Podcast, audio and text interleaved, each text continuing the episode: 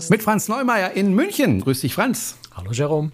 Und mit Jerome Brunel in Horb am Neckar am Rande des Nordschwarzwaldes. Und äh, Franz, ich habe mir ein bisschen Sorgen um dich gemacht, weil du warst ja in Italien unterwegs, in der wunderschönen Lagunenstadt Venedig. Und es gab ja äh, irgendwo in dem Zeitraum, wo du dort warst oder vorher oder nachher einen fürchterlichen äh, Busunfall, wo es dann auch hieß, da waren auch Deutsche an Bord. Aber du warst da noch gar nicht in Venedig, ich, gell? Das war am, am, Abend, bevor ich hingeflogen bin, ja. Mhm.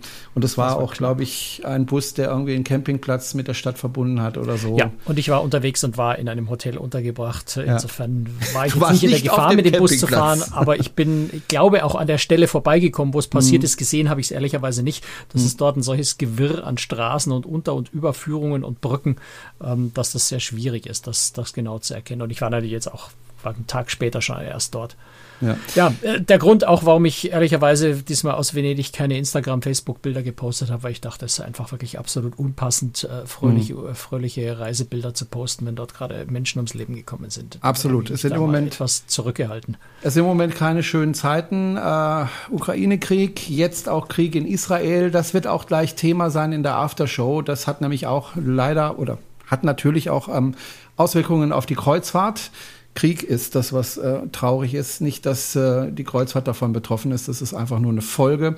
Aber Franz, wir sprechen jetzt erstmal im Podcast über die Queen Anne. Das ist nämlich äh, das neueste Schiff von Cunard. Und ähm, bevor wir über das Schiff sprechen, ähm, für mich ist äh, Cunard äh, irgendwie so, ja, wie soll ich beschreiben, so was Heiliges. Ja, also so diese heilige Geschichte. Ähm, ich habe da irgendwie Respekt vor denen. Geht dir das auch so? Nee, also als Journalist hat man generell, na doch, Respekt hat man, also man respektiert jeden, aber es ist jetzt nicht so, dass es Respekt einflößend ist, wenn du es in dem, in, in dem Sinne meinst. Also als Journalist lässt man sich von nichts, äh, von nichts wirklich beeindrucken oder sollte das zumindest nicht. Aber ich weiß schon, was du meinst. Also Cunard hat ja, so einen gewissen Nimbus einfach in der Branche. Die mhm. sind irgendwie was Besonderes, obwohl sie natürlich am Ende auch nur eine Reederei mit momentan drei, dann bald äh, vier Schiffen sind, die ja Kreuzfahrtschiffe sind. Die Queen Mary 2, äh, ob man das als Kreuzfahrtschiff bezeichnen sollte oder nicht, da kann man endlos drüber streiten. Sie fährt jedenfalls auch Kreuzfahrten, ist aber dann ein sehr spezielles Schiff äh, gebaut, ganz speziell für den Nordatlantik und für diese Atlantiküberquerungen, was sie ja äh, hauptsächlich macht. Ähm, ansonsten ja, ist es im Grunde ist es eine Kreuzfahrtreederei, äh, gehört auch zum Karnevalkonzern inzwischen, auch wenn natürlich äh, dann eine sehr, sehr lange äh, britische Geschichte dahinter steckt. Ähm, aber es ist durch diese Geschichte, auch dadurch, dass äh, Cunard irgendwie so einen, so, so, so einen eleganten, ja, im positivsten Sinne altertümlichen, äh, traditionellen Ansatz hat, heben sie sich schon auch von den, von den restlichen Reedereien ein bisschen ab. Das äh, denke ich auf jeden Fall. Also es ist immer so, so ein Cunard-Schiff ist schon irgendwie was Besonderes. Und es hat auch immer so ein bisschen was Besonderes. Die Queen Mary 2 sowieso, weil das ist ein sehr anderes Schiff als alle anderen, ist ja auch das einzige Schiff dieser Baureihe. Ähm, die anderen Schiffe sind natürlich sehr viel mehr äh, Kreuzfahrtschiffe, aber haben trotzdem irgendwo einfach was Besonderes, ja. Ich glaube, man kleidet sich auch ganz anders auf so einem Schiff, ne? Ja, klar. Also äh, das ist natürlich der Inbegriff, wie ich schon erwähnt habe, der, der traditionellen, ja. der klassischen Kreuzfahrt äh, mit Kleiderordnung. Da ist man wirklich dann am Gala-Dinner eben auch mal mit Smoking und Fliege unterwegs. Und weil das alle tun, ist es dann einfach auch eine wirklich tolle Atmosphäre. Das muss man auch ehrlicherweise sagen. Ich bin überhaupt kein großer Fan von, von Krawatte oder Anzug oder sowas, aber dort macht das auch so richtig Spaß, ja, wenn man sich da äh, in, in eine andere Welt beamt, wenn du so willst. Ja, es ist eine wirklich eine völlig andere Umgebung und Kleider machen da irgendwie Leute und Kleider machen vor allem auch Atmosphäre. Ähm, was bei QNAT ja auch noch dazu kommt, ist, dass sie so Themenabende haben, die Gäste auch sehr, sehr ernst nehmen. Also ich kann mich erinnern an der Transatlantikreise, die ich auf der Queen 2 vor hm, drei, vier, fünf Jahren, ich, ich verliere so ein bisschen das Zeitgefühl durch die Pandemie, aber vor einigen Jahren hatte, da gab es einen, glaube ich, 20er Jahre Abend ähm, und da liefen einfach die Leute wirklich ein wirklich ein großer Teil der Leute und ich muss mich schämen, weil ich nicht, weil ich keine, keine entsprechende Verkleidung dabei hatte oder, oder auch nicht so, extra dafür was doch auch kaufen wollte. Kleiderschrank zu Hause. Ähm, na, ähm, da hast dich dann schon so ein bisschen gefühlt wie auf einem Ocean Liner 1920 oder sowas. Also das ist schon, äh, ist schon ganz spannend und klar, wenn ich, wenn ich jetzt sage, ich möchte nur im Tanktop rum, äh, rumrennen und am Abend äh, in kurzer Hose ins Buffet, dann vielleicht besser nicht mit Cunard fahren, weil dann wird man unglücklich. Aber wer so dies, dieses, diesen Stil gerne mag und sich da auch mal aufbrezelt und Freude dran hat, das ausnahmsweise mal zu tun. Und wie gesagt, ich bin sonst auch nicht der Typ dafür, aber das macht dann als Selbstzweck auch wirklich Spaß. Mhm. Jetzt muss man da, denke ich mal, ein bisschen Geld ausgeben. Also ich müsste das, um überhaupt äh, kleidungsmäßig da mithalten zu können. Ähm, ist es eine teure Reederei? Also kosten die Fahrten viel oder ist es irgendwie so im mittleren Bereich? Also jetzt sagen mir kommt bitte der nicht, Jerome wieder mit seinen Preisfragen an. Mensch, das Schiff ist noch nicht mal fertig gebaut. Nein, ich meine jetzt die Reederei im Allgemeinen. Ist das eine Reederei, wo du pro, pro Tag einen höheren Betrag zahlen musst? Ich will gar nicht den Betrag wissen. Ich will ja, auch nein, nicht für also die oder jene Reise. Nicht, es ist natürlich jetzt nicht aber auf es billigen, äh, billigen Massenmarktniveau. Ja. Ähm, aber es ist also die Queen Anne wird ein Schiff mit knapp 3000 Passagieren. Das ist also kein, kein kleines Ultraluxusschiff oder sowas. Ähm, Insofern sind jetzt die, die Standard-Balkonkabinen sind auf einem vernünftigen Preisniveau. Du kannst natürlich dann in die höheren, in die Suitenkategorien gehen, also den Princess Grill oder den noch höheren Queen's Grill äh, mit, den, mit den Suiten. Die haben auch eigene Restaurants jeweils dazu, ein eigenes Sonnendeck und sowas. Da wird es dann natürlich auch entsprechend teurer. Das ist natürlich bei anderen Massenmarktreedereien auch so, wenn du eine teure Suite nimmst. Ähm, da geht's, da ist nach oben auch relativ wenig, äh, wenig, wenig, ähm, was soll ich da sagen, Grenzen. Aber äh, Cunard ist eine, eine Reederei, die man sich durchaus auch mal leisten kann, wenn man sonst, weiß ich nicht, Norwegian, Royal Caribbean oder sowas fährt. Kann man ungefähr, glaube ich, so in dem Bereich einordnen. Das heißt, ich kann auch mal sagen, statt jetzt mit, äh, mit dem Flugzeug nach in die USA zu reisen, kann ich das auch einfach mal mit dem Schiff machen und ja, dann gut, also mit dem Flugzeug zahlst du, zahlst du, wenn du Glück hast, so, so, so 600, 700, 800 Euro hin und zurück. Klar, das ähm, ist natürlich toll. Damit kommst du natürlich jetzt mit einer Queen Mary 2 nicht hin und zurück. Ja, da kommst klar. du nicht mal hin. Aber ich spare mir dann zumindest mal diesen Flug und äh, bin dann trotzdem in den USA und auf eine schöne Art und Weise. Machen ich. ja erstaunlich viele Menschen auch. Also es gibt hm. ja auch viele Menschen, die nicht fliegen können oder nicht fliegen wollen. Ja. Ähm, oder die zum Beispiel auch ihrem Haustier, einem Hund oder einer Katze das nicht antun wollen, beim Umzug beispielsweise, wenn sie nach Europa umziehen oder umgekehrt von Europa in die USA. Man kann auf der Queen Mary 2 kann man ja Haustiere mitnehmen. Da gibt es Hundezwinger ah, okay. und sowas. Mhm. Ähm, sodass das durchaus äh, nicht, nicht so wenige Leute sind, die es wirklich als Verkehrsmittel nutzen und natürlich die sechs, sieben Tage Überfahrt auch genießen. Okay, soweit äh, zu der Reederei, die aber auch, du hast es ja schon gesagt, ähm, eine, eine wirklich sehr lange Tradition hat. Wie lange gibt es die Reederei eigentlich schon? Ziemlich alt, ich müsste jetzt rechnen. Also doch, ich glaube 183 Jahre, irgend sowas. Wow. Also gegründet 1900, äh, 1800, 1840. Wahnsinn. Oder 18, also 1839 hat ein gewisser Samuel Cunard die British, das lese ich jetzt bei Wikipedia ab, das weiß ich nie auswendig die British and North American Royal Mail Steam Packets Company in Glasgow gegründet. Das hat dann, äh, das habe ich jetzt wirklich bei dem Besuch gelernt, äh, weil natürlich niemand British and North American Royal Mail Steam Packet Company äh, sinnvoll sich merken und aussprechen kann. Hat man irgendwann gesagt dann, weil Samuel Cunard eben der Gründer war, dann gesagt, dem Cunard seine Linie. Und irgendwann wurde dann daraus Cunard Line, ziemlich schnell sogar. Ah, okay. Hm. Okay, also, also relativ ja bald 19, äh, 1879, ich sag's mal 19, 1879 äh, wurde dann da also die Cunard Steamship Company draus. Okay. Ja, für, für, für, für, für Transatlantikverkehr und sowas. Damals natürlich. Steam ist jetzt nicht mehr so ganz modern, das hat man dann irgendwann auch gestrichen. Ja. Und jetzt ist es eben noch Cunard. Okay. So, jetzt reden wir mal über das neue Schiff. Das wird gerade gebaut und äh, jeder normale Mensch hätte jetzt einfach erwarten können, bis das Schiff mal auf dem Markt ist und dann draufgehen können. Nicht der Franz. Der Franz muss immer alles vorher sehen. Ja, der Franz fliegt oder fährt extra nach Italien, nach Venedig, äh, zu Fincantieri, um sich das Schiff schon mal anzuschauen, obwohl es noch gar nicht fertig ist. Wie weit sind Sie denn mit dem Schiff schon? Naja, das, das, das Schiff schwimmt. Also in, insofern ist quasi der Rohbau äh, schon ziemlich weit fortgeschritten. Ist ja, die, die Queen Anne hat so ein bisschen eine spannende Entstehungsgeschichte. Äh, die ist ja, äh, also der der erste Stahlschnitt fand eigentlich gar nicht in Marghera statt, sondern in äh, Castellamare di Stabia bei Fincantieri, eine andere äh, Fincantieri-Werft im, im Oktober 2019 und dort ist dann auch schon ein Stück angefangen worden zu bauen. Ähm, parallel dazu dann in Marghera äh, und im August 22 ist dann das, äh, das, das, äh, das äh, Schiffsstück aus Castellamare di Stabia nach Marghera gefahren und dort vereinigt worden mit dem anderen. Also im Grunde ist das Schiff in zwei verschiedenen Werften gebaut worden sogar. Aber es ist also der Stahlrohbau ist natürlich komplett fertig.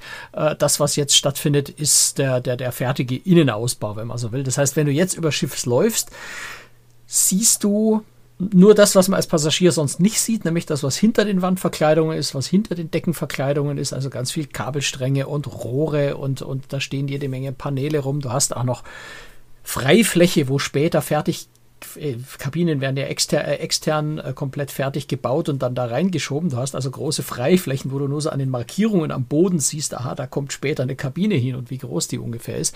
Also es ist natürlich komplett Rohbau. Es ist blanker Boden, wo du oft auch über irgendwelche Schrauben, Befestigungen, Verankerungen stolperst, weil der finale Boden noch nicht drauf ist. Es ist also wirklich ein Stahlgerüst, wenn du so willst.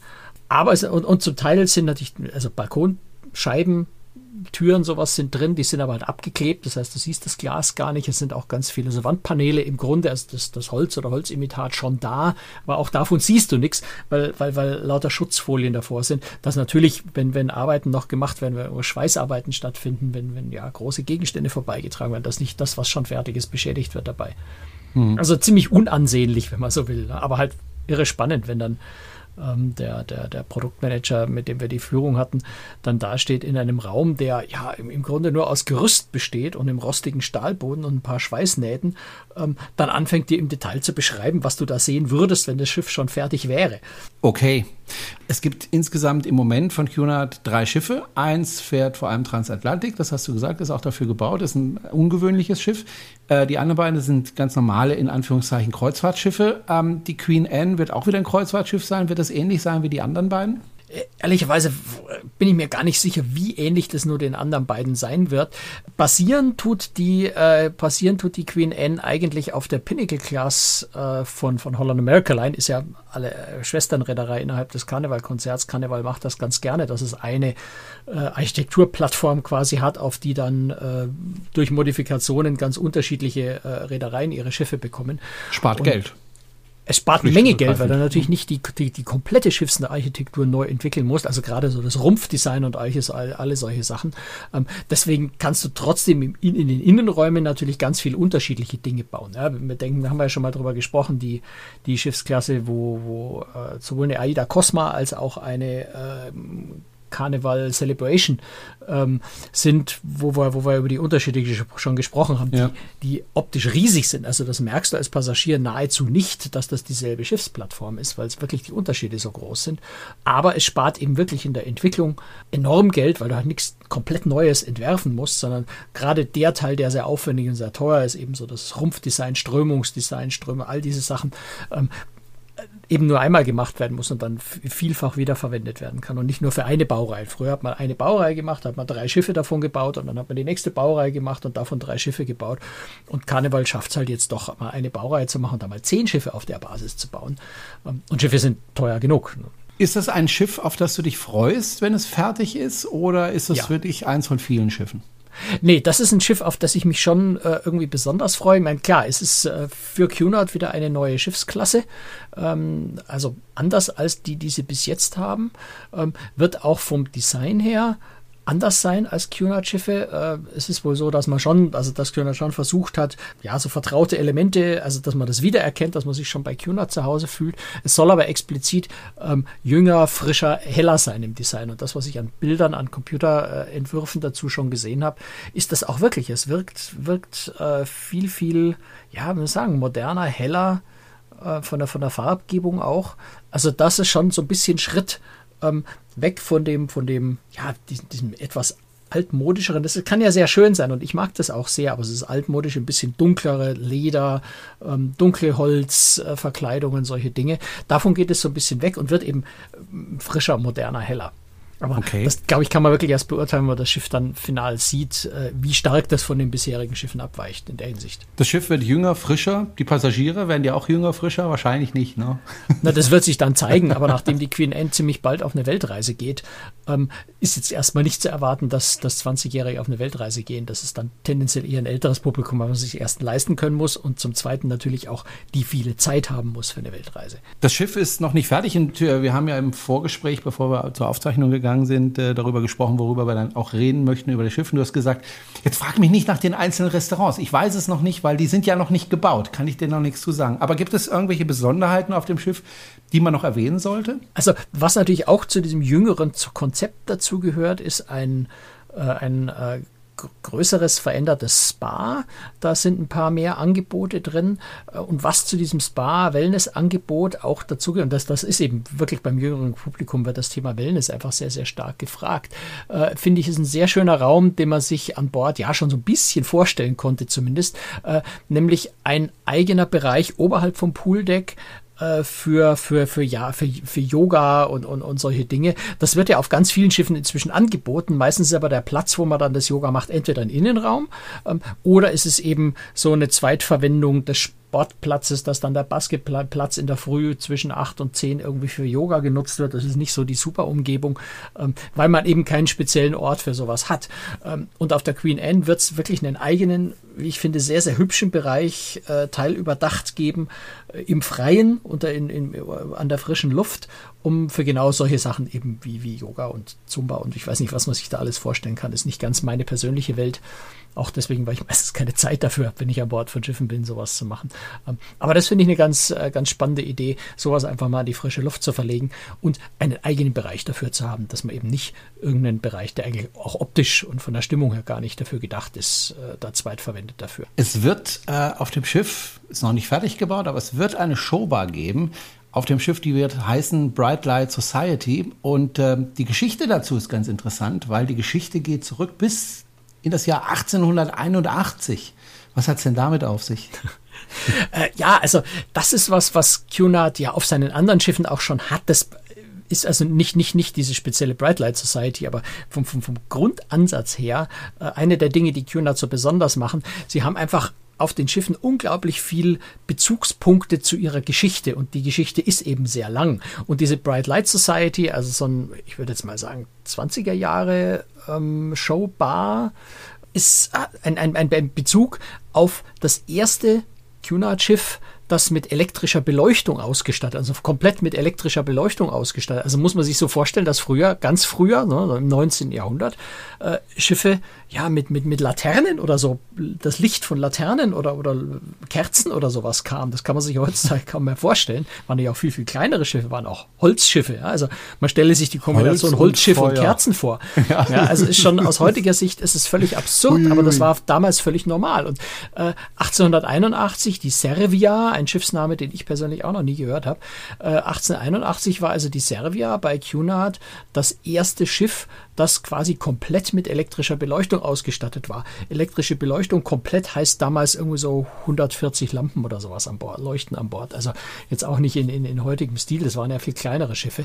Ähm, aber das war damals natürlich eine Sensation äh, und, und ein, enorme, ein enormer Komfortgewinn für die Passagiere, wenn du plötzlich elektrisches Licht überall hattest. Und in dieser Bright Light Society Bar stehen dann eben, ja, Leuchten, elektrisches Licht, einfach im Design auch ein bisschen im Vordergrund. Äh, allein der Eingang soll wohl eine recht, recht spannende Lichtinstallation auch werden. Also das so als eine der vielen Reminiszenzen an die Vergangenheit der Reederei.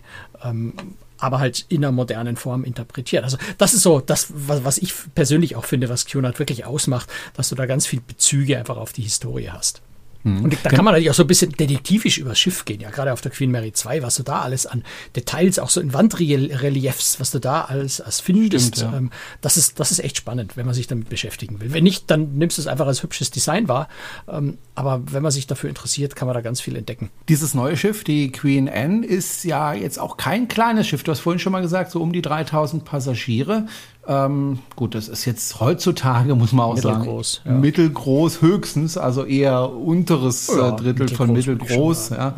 Wie groß ist denn das jetzt? Also haben die Passagiere viel Platz auf dem Schiff oder ähm, bei 3000 Passagiere kann ja heißen, die sind alle sehr eng zusammen und es ist nicht besonders großes Schiff. Es kann aber auch heißen, es ist ein Riesenschiff. Äh, die Passagiere haben entsprechend viel Platz. Also ich kann dir das zur Queen N noch nicht sagen, weil ich einfach noch nicht mhm. auf dem fertigen Schiff war. Aber generell ist bei Cunard schon relativ viel Platz pro Passagier, ja. Das sitzt jetzt nicht dicht auf dicht.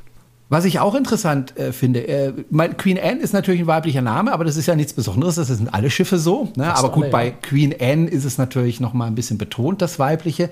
Aber da was wird auch ganz spannend übrigens, wer die Taufpatin natürlich wird. Ja, okay. Das, ähm, ob sie wirklich äh, Prinzessin Anne dafür bekommen als Taufvater oder vielleicht sogar die Vereinbarung schon haben, da bin ich echt neugierig. Ja, kann ich mir gut vorstellen. Weil das hat, das, das hat bei Cunard natürlich auch Tradition, ja, ja. dass du wirklich aus dem Königshaus Taufpaten hast. Ja.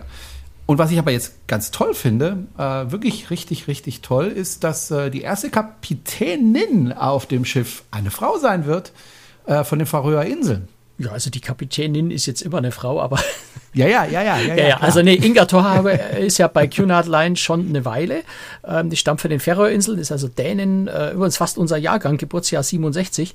Ähm, oh. Fährt seit 1983 zur See und ist seit 2010 das erste Mal bei Cunard im Kommando auf, von dem Kreuzfahrtschiff wie Queen Victoria ähm, war zuletzt auf der Queen Elizabeth und begleitet eben jetzt auch schon den Bau des Schiffs in der Werft äh, und wird erste Kapitänin äh, von der Queen Anne sein, wenn sie dann in Dienst geht im Mai. Was natürlich toll ist und eine tolle Ehre für diese Frau. Und äh, äh hast du sie getroffen äh, an Bord? Ja, ich habe sie kurz getroffen.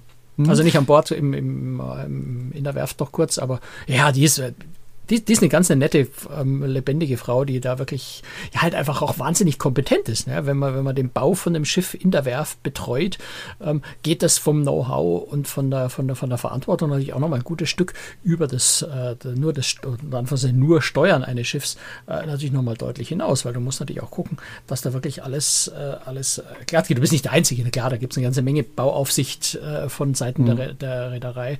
Ähm, aber das ist schon auch nochmal eine ganz ordentliche Ver äh, Verantwortung als Kapitän, den Bau zu begleiten. Ich erinnere mich an Kjell Holm. Kjell Holm war äh, Kapitän äh, bei der Main-Schiff-Flotte, ist inzwischen in Ruhestand gegangen und äh, hat auch die äh, ganzen Bauten begleitet und konnte dann auch Einfluss nehmen, zum Beispiel auf das Design der Brücke, also wie die aufgebaut ja, der ist. Hat ja, der hat ja, eine, hat ja eine eigene Firma gehabt, die genau, genau, dieses Design der Brücken entworfen und dann natürlich Großes verkauft hat. Das war ganz geschickt, dann genau, seine, seine ja, eigene Brücke zu entwerfen. Ja, ja, genau. Aber finde ich ja, ja, ist ja auch ganz geschickt hat sie Natürlich. auch die Möglichkeit, äh, Einfluss zu nehmen auf äh, bauliche Veränderungen? Also kann sie auch sagen, nee, ich hätte aber lieber den Monitor direkt rechts dort und das hätte ich gern dort? Oder äh, will sie das vielleicht gar nicht? Keine Ahnung. Ich gehe schon mhm. aus, davon aus, dass es da gewisse Einflussmöglichkeiten gibt, aber äh, im, im konkreten Fall kann ich da das nicht sagen. Okay. Also ich weiß einfach nicht, wie lange sie schon in, dem Bau, in der Bauplanung involviert ist, ähm, ob sie da erst eingestiegen ist, so das quasi fertig geplant war oder ja. schon bei der Entwicklung. Keine Ahnung, weiß ich nicht. Wann ist der Kutter fertig?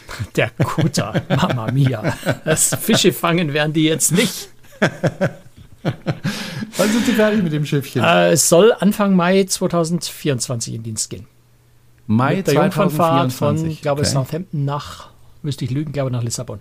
Okay, und du bist, du bist bei der Taufe wahrscheinlich dabei, oder? Das, ob jetzt bei der Taufe konkret, weiß ich nicht, aber ich werde sicher am Anfang irgendwann an Bord sein und äh, dann über das fertige Schiff nochmal. Was ich dann auch wahnsinnig spannend finde, ja, wenn du jetzt mal an Bord warst in der, in der, ja, in der Rohbauphase, ja. wo du quasi alles das siehst, was hinter den späteren Wänden ist, äh, dann das fertige Schiff wieder anzuschauen, äh, das, das habe ich, hab ich schon ein, zwei Mal gehabt in der Vergangenheit, ähm, ist, glaube ich, bei dem Schiff besonders spannend, so diese, diese, diese Verwandlung auch zu erleben. Bin ich mal gespannt, was du dann auch über diesen neuen Pott zu sagen hast, wie er dann, wenn er fertig ist, aussieht. Fallen dir noch ein paar Beleidigungen für Schiffe ein? Kahn, Krücke, genau, Jolle. Habe ich noch nicht gesagt. Äh, nee, ich freue mich auf das Schiff. Also ähm, ich werde zwar wahrscheinlich nie an Bord dieses Schiffes gehen können, aber ich freue mich ich trotzdem weiß. über das Schiff. Ich finde die auch vom Außendesign einfach wunder wunderschöne Schiffe, einfach so wie man sich auch ein Kreuzfahrtschiff so vorstellt. Ne? Ähm, ja, die haben ja die auch sehr sehr markante Schornsteindesign ja, mit diesen typischen genau. Kunert Rot und Schwarz. Äh, ja, ja, einfach wunderschön muss man einfach so sagen. Ist ein wunderschönes Schiff. Bin, Bin sehr, sehr gespannt. dann, wie es dir dann gefällt, wenn es dann fertig ist. So, dieser Podcast ist jetzt erstmal fertig, ähm, aber es gibt noch einen Nachschlag für all diejenigen, die uns finanziell unterstützen. Wie sie das tun können, das erfahren sie auf unserer Website auf cruistricks.de und ähm, ja, in der äh, Aftershow gleich wird es gehen um den Krieg in Israel und seine Auswirkungen auf die Kreuzfahrt im Mittelmeer. Da gibt es dann doch einige Auswirkungen, über die wir sprechen müssen und, und sprechen werden. Ansonsten Dankeschön fürs Zuhören. Empfehlen Sie uns gerne weiter und wir hören uns spätestens in zwei Wochen wieder mit einer neuen Folge von Cruise Tricks. Tschüss, Franz. Bis dann. Ciao. Servus.